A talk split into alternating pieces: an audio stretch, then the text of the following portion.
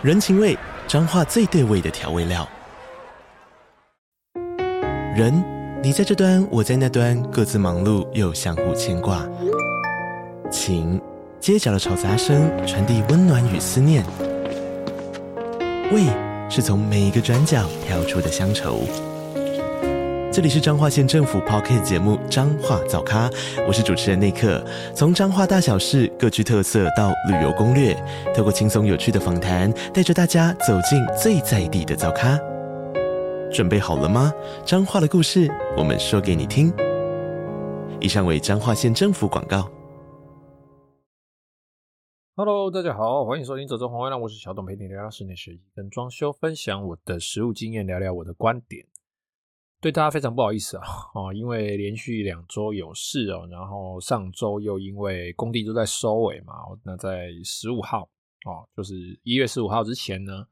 我至少有两个案子要交屋要垫交，所以非常非常的忙碌哦，在工地也基本上蛮多天都是待超过十二点的，我就帮师傅顺便弄一下，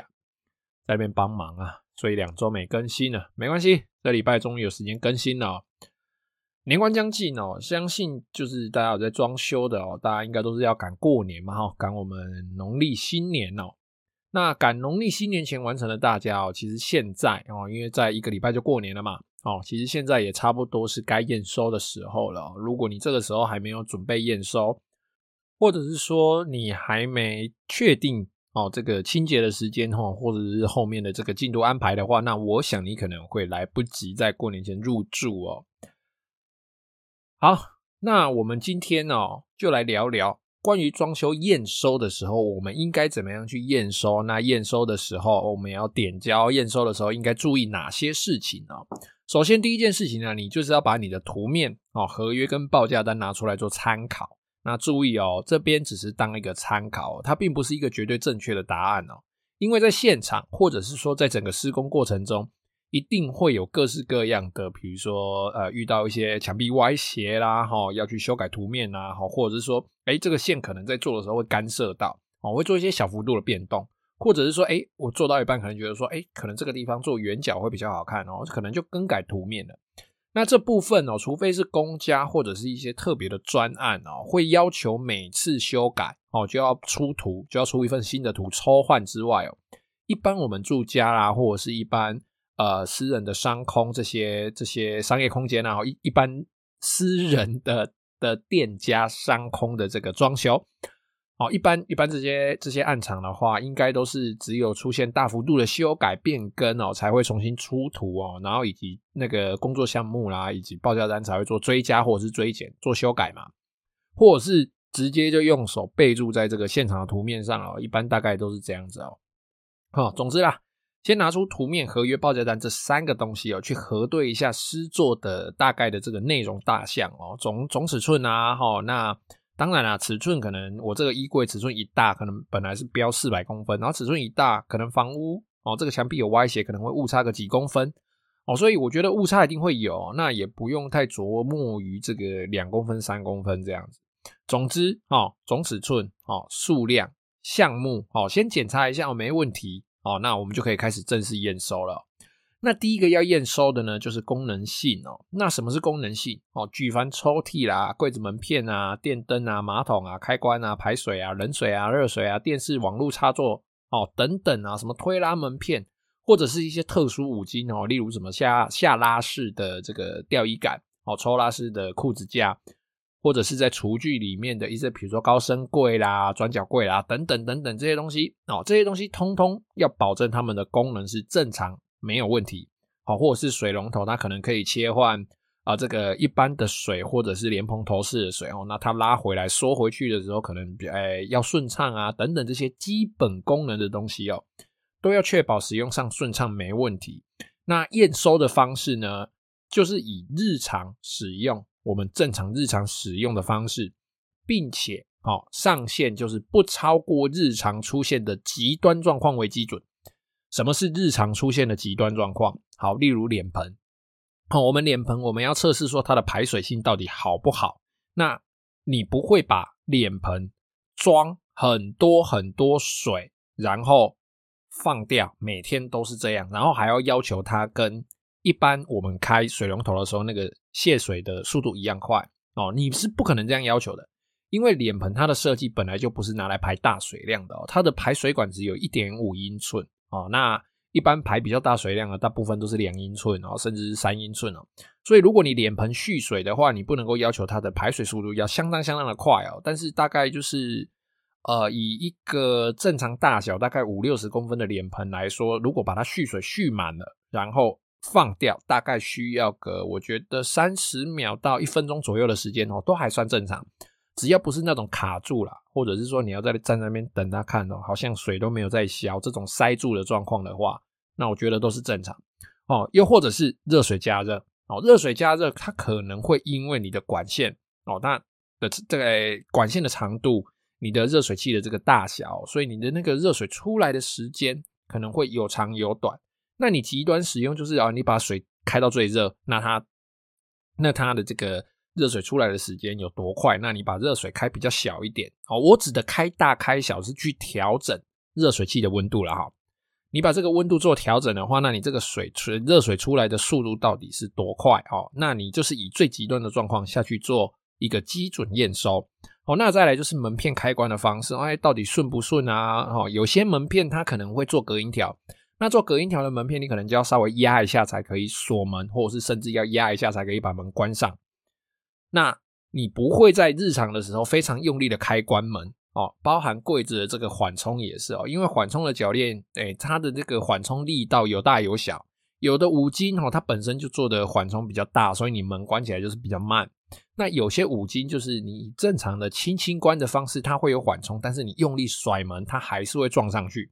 所以你必须要以一个日常使用的一个状态下去做验收，你不能够甩门，然后门就 bang 一下，然后你就开始去怪你的设计师说，为什么我的门这个缓冲不够啊？或者是说啊、这个五金是呃，比如说它本来是平行，哎，就是平行的方向使用，但是它把它转成垂直使用的时候。你还要要求它必须有原来的这个水平水平的时候使用的这个功能哦，这个我觉得都是不太合理的哦。你必须以合理的方式，然后正常日常的使用方式下去做验收。那有一些东西可以用极端状况下去做验收的哦，比如说水啦，比如说排水啦，哈，这些我们可以用稍微大一点的水下去做验收。之外，其他的基本上就是以正常使用的方式哦，一般人使用的方式下去做验收就好了。当然，也有一些业主，他日常的使用方式就是非常非常的极端。我曾经遇过业主哦，把我有缓冲的拉门直接撞爆。哦，这个门已经本身左右左右横拉的拉门啊，它就已经本身有缓冲了，但是它居然还可以在使用的时候把它撞出我们下面会有一个固定的这个那个叫什么下门子啊，我们会有一个下门子，它是专门在。固定这个拉门，让它左右不要晃动的。好，但是这个业主在推拉的时候呢，他就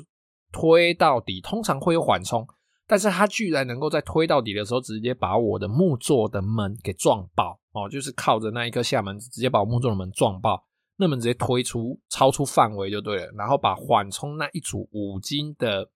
那个锁的那个螺丝也直接撞到歪掉，就是有业主会这样子，所以一般来说我们在验收的时候一定要注意。哦，一定要注意，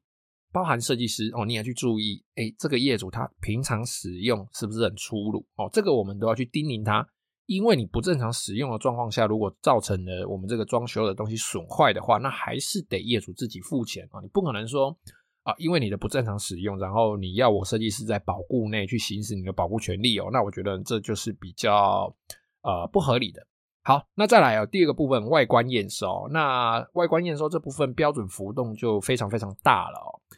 不过呢，我是建议大家哈，你基本上就是以距离三到五公尺哦的这个距离，目视距离来做验收啦。哦，那当然功能性不用说，一定是要整齐嘛哦。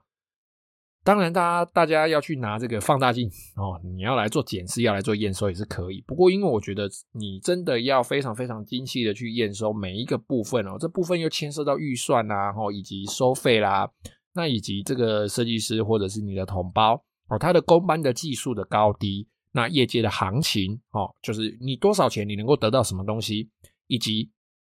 我们业界一般习惯的做法，比如说抽屉的底哦，有一些人他在做就是棒抽带哦，你你那底摸起来是粗粗的哦。那像我自己，因为价价格我都会预算抓的比较高一点，所以我的底我都会封上一层有皮的板子哦，就摸起来是滑滑的。所以这个东西其实说起来有点复杂，而且各门各派的做法也都不太一样。不过嘞，外观这件事情呢，其实还是有几个标准底线是可以验收的哦。我们就一项一项来说哦。第一个，我们讲说这个木作贴皮的话，哦，你木作贴皮一定要贴的均匀哦，然后没有破损哦。整个表面，不管你是台面，不管你是墙面哦，不管你是转角哦，你的木作贴皮不能够有破损。那在比如说木作有有一些地方哦，这个板子一定要接嘛。那这个接的地方是不是有密合哦？先说密合就好了啦。那对花的话，就是它的那个花纹有没有顺畅，在接的地方有没有顺畅，这个就不一定哦。这个必须要看你板子的花样，以及它本身这个系列这个产品有没有出对花的形式，哦，或者是说你们在合约上有没有注明，图面上有没有注明，你怎么跟设计师去谈这件事情哦。贴皮的部分大概就是这样。再来第二个哦，就是门缝哦，包含柜子的门缝，包含房间的门缝，包含隐藏门的门缝。你这些门缝的大小哦，必须要均匀。那一般来说，房间的门片的门缝差不多都在五到八 mm 之间哦，就是大概零点六到零点八公分之间哦。那当然，门缝底部哦，这个门缝会比较大一点。那上面。左边、右边基本上会稍微小一点哦，大概可能五 mm 左右，甚至有一些会做到三 mm 哦。只要这个铰链转出来，然后不会磨到门，这样就好了。那柜子来说的话，柜子一般大概是三 mm 到四 mm 哦，也就是零点三公分到零点四公分哦。柜子的门片哦，包含抽屉哦，门跟门中间的那个缝，这个算是比较比较通俗的这个门缝哦。那当然，有的人会因为比如说墙壁哦，靠墙壁的那一片。因为墙壁可能是歪斜的，所以它墙壁那一边就必须留大一点的，甚至会留到一公分哦，零点八公分，这都是有可能的。这些也都是呃正常的现象，也都是正常的做法哦。除非当然图面上有特别注明，并且你的五金哦是有办法可以在门缝距离墙壁非常小的情况下，还可以打开，然后门片不会磨到墙壁的哦。再来哦。这个门缝均匀到底得多均匀呢？哦，当然最好的状况就是四边都是一样大，或者是四边就是对称嘛。哦，比如说两边一样大，上下一样大，或者是说么字形一样大，底部比较比较比较小啊，不对，三边哦么字形比较小，底部一样大。但是呢，有一些比如说房子本身的问题，它的门框不正哦，或者是诶这个。柜子可能因为墙壁是斜的，它为了让它平行，所以这个柜子它必须去拖、去拖、去调整误差，每个差一点、差一点、差一点，差个零点零点几公分、零点一公分，让它插到最后看不出来，然后它又是直的这个门缝。总之，这个部分我建议大家以三到五公尺的距离去看，只要均匀就好了。因为门缝这个东西是会变动的，它会随着五金使用，它的寿命老化，门缝可能会变大。变小、变高、变低，哦，这个都是有可能的。再来第三个就是油漆哦，那油漆的部分其实也是最多人争议最大的这个地方。那油漆的部分，我这里分成两个部分来说，一个就是我们房屋哦，现在在装修嘛，那一定是有一些地方有做，有一些地方没做。那房屋这个原墙壁哦，如果说你是不管你是新屋旧屋啦，哦，只要你的这个。墙壁是原来的墙壁，哦，这个东西呢，基本上就是建商做的，哦，在你买新成屋的时候，当然如果你买毛坯屋重新做，那另当别论。那如果是建商做的呢，因为建商基本上他必须赚钱，哦，那他有他的成本考量，再来做的速度要赶，所以，哦，他们的墙壁品质一般来说都不会太好，哦，可能 P 图的痕迹很明显啊，或者是说，哎，这个泥做可能不本来它的这个。粉光的技术就有一点，有一点，因为很赶哦，有一点落差，所以可能造成波浪状。那在这样子油漆再去 P 图的时候，它也只能够顺着这个波浪状做，所以做出来的墙壁可能会有波浪，可能会有瑕疵，可能会有点点，可能会有气泡，这些都是正常的。虽然说正常是不太正常啊，但是呃，以现在来说，买到除非你的房子很特别。哦，价格非常非常的高，然后他有特别去说，哎，这个房子的墙壁有经过特别的处理，不然一般买回来的墙壁多多少少一定都会有一些瑕疵哦。这个是新屋原来墙壁的部分哦。那再来第二个就是我们新做的部分哦，包含天花板哦，包含墙壁、壁板，不管你是泥作或者是装修，基本上它做起来都必须要平整哦，比较不能够有瑕疵。然后有瑕疵，你就可以毫不留情的贴贴纸哦，贴这个纸胶带哦，贴做记号，这里要修补，那里要修补啊。因为新做的墙壁，只要你的木工及格，只要你的泥作及格哦，及格就好了哦哈。那油漆整个透批过哈，做过整个墙面处理，基本上那个面都不会太差哦。不过一般来说哦，装修哦，就是钉壁板、钉天花板的这个平整度会大于泥作的平整度，因为泥作在粉光的时候，它是用手下去抹这个粉光层哦，它并不是像装修板子上去是平的，用镭射照过是平的。一整片哦，其实呃，装修的这个壁板它还是有落差，只是它的这个凹凸的落差不足以产生阴影哦，除非油漆没做好，不然它是不足以产生阴影的哦。那泥做的这个平整度，因为它是手抹的嘛，哦，可能做诶比较高的地方它比较用力，那比较低的地方它手放的比较轻，那这个样子的话，可能就会造成高低不同，稍微有点波浪状。但是大部分哦，新做我们在装修部分的这个泥做，我们如果有特别要求的话。做起来它的平整度都不会太糟糕。再来第四个哦，瓷砖啦、柜体啦、木座啦，哈，然后跟我们原来墙壁或者是木座墙壁的这个接缝处，哦，有没有填缝均匀，然后去做处理。瓷砖的填缝处理就是锚头嘛，哈，我们俗称的填缝剂嘛，哦，填缝剂有没有填满、填好，哦，有没有空隙，哦，那颜色对不对？那柜体的这个转角处啦，这个矽利康有没有打好啦，哦，或者是说，诶，它这个。合缝的地方有没有合的均匀？哦，那木桌跟墙壁的接缝处，比如说会不会产生裂痕啊？哦，那有没有打这个水性的矽利康下去做处理啦？哈，会不会做？呃，会不会弄一弄，妈两个月，然后整个就翘起来？哦，有没有这些问题？哦，这些都是我们验收要注意的。再来第五个，墙壁隔板等等，哦，这些壁板有没有异常的破裂或者是裂痕？哦。这些破裂裂痕啊，那当然就是代表它不正常嘛，或是刮伤嘛，哈，这些东西都是油漆要去，诶、油漆或者是木作要去修补的。但是有一个状况基本上是例外哦，就是如果你是买新新新的房屋，而且是 RC 的哦，RC 结构的房屋，其实这个房屋呢，啊，也不要说 RC 啦，其实你一般砖造的房屋也是会有，只要你的水泥粉光面是新的哦，那它就会有这个水泥应力释放的问题哦，它会有所谓我们俗称的鸡爪痕。会产生很多小小小小的裂缝哦，这个裂缝你是怎么补都没有用的哦，你必须让它慢慢的稳定，水泥性质慢慢的稳定，短的话可能几个月到一年，长的话可能要三年到四年，这个缝它才会稳定，而且这这这期间可能台湾如果发生地震的话哦，那这个裂缝可能又会出现新的。哦，这个都是有可能的，所以不要去抓着这个细缝的问题不放哦，因为如果你在这个 RC 的部分，然后你抓着这个细缝的问题不放，人家就帮你补了啊，补了它要出现，那这也没办法哦，因为新的房屋它本来就会产生这种小小的裂痕哦，除非经过一些非常非常特别的处理，但问题就是经过这个特别处理，你还是必须有呃要花一定的预算哦。那当然，如果你有花这笔预算还出现裂痕的话，那就是做的人的问题喽。OK。好，那再来第六个哦，五金啊、手把啦、铝门窗啦、门片哦等等这些有烤漆或者是金属的地方有没有刮伤哦？有没有一些异常的刮痕？有没有掉漆哦？这些基本上看一下就知道了。那掉漆的部分就看怎么处理，看是补漆或者是换新的哦。通常比较贵的东西应该是补漆啦哦。那如果真的是合约有说好，一旦损伤的话哦，该换新就换新哦。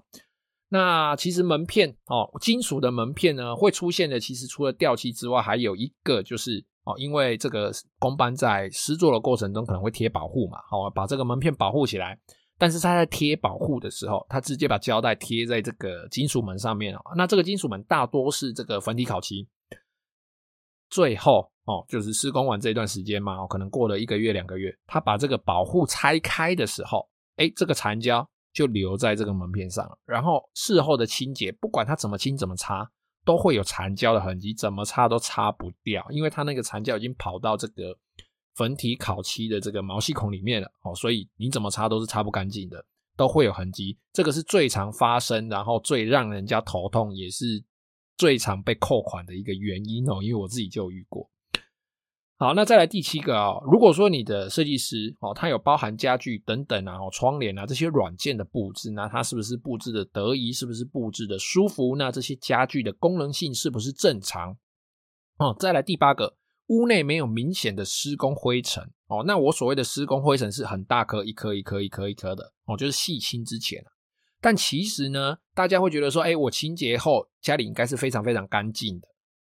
其实不是哦。其实，在清洁之后，哎，清洁完的当下，你家里会非常干净，没有错。但基本上大概过个两个小时，整个地上以及可能手把，反正就是所有的面，又会出现非常细小的粉尘。那这个粉尘可能是米色，可能是白色，这个都是分布在空气中的粉尘哦。这个粉尘其实它飘的时间蛮久的。那它这个落尘哦，它这个落尘消失的时间哦，其实会依照你的施工的内容，比如说你打磨的多或打磨的少哦，那你磨什么东西？比如说你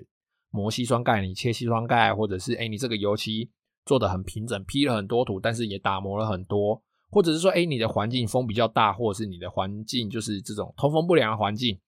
它这个落尘量可能会持续一到三周不等的时间哦，久的话搞不好会有一两个，诶，不到一两个月，但可能基本上一个月多哦。你的房子里面都会有明显的落尘，而且这个落尘你手一摸，它就是非常非常的粉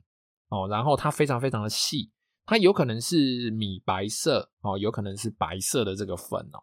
这个就是。呃，细清完之后会产生的落尘问题哦，就不是，并不是说，哎，细清完之后我家里就是很干净很干净的。有的人细清完过了一个礼拜之后才入住，但是他就发现整个地板、整个柜子上面又是一层灰，这这层灰会非常非常的细哦。好，再来第九个哦，家里没有明显的异味哦，没有有机溶剂的味道，那个排水管不会跑出奇怪的味道，然后柜子里面不会有奇怪的味道哦，那。没有异味的话就 OK 啦啊！如果有异味的话，就比如说，哎，要请这个专门去除异味的厂商，或者是说放一些呃凤梨皮、柠檬，或者是说，哎，排水管必须做检查，或者说，哎，有机溶剂它这个味道到底是来自于柜子贴皮，或者是说哪里有机溶剂没干，或者是油漆等等，哦，找出原因，并且去解决它。基本上差不多验收的部分就是到这边了。那其实。也是要跟大家说，就是验收的时候，当然，如果你是一个完美主义的人，那你就必须付出完美的价钱哦。其实这个才是重点哦。那如果说你只是付一般的价格哦，就是正常会付的价格，但是你又要要求完美主义的结果啊，完美主义的装修成果的话，那通常大家就会闹得不开心。不过我相信大部分的业主其实人也都蛮好的啦，也祝大家。在过年前验收顺利哦，那没什么大问题，那希望都是不影响不影响生活的小问题，可以开开心心的过年，最好是都没问题。好，那今天的节目就先到这边了。有任何问题，欢迎加入我的 IG 或是脸书搜寻这种红月亮私讯我，也可以在 Apple Podcast 下面留下你的留言。非常谢谢各位的收听，拜拜。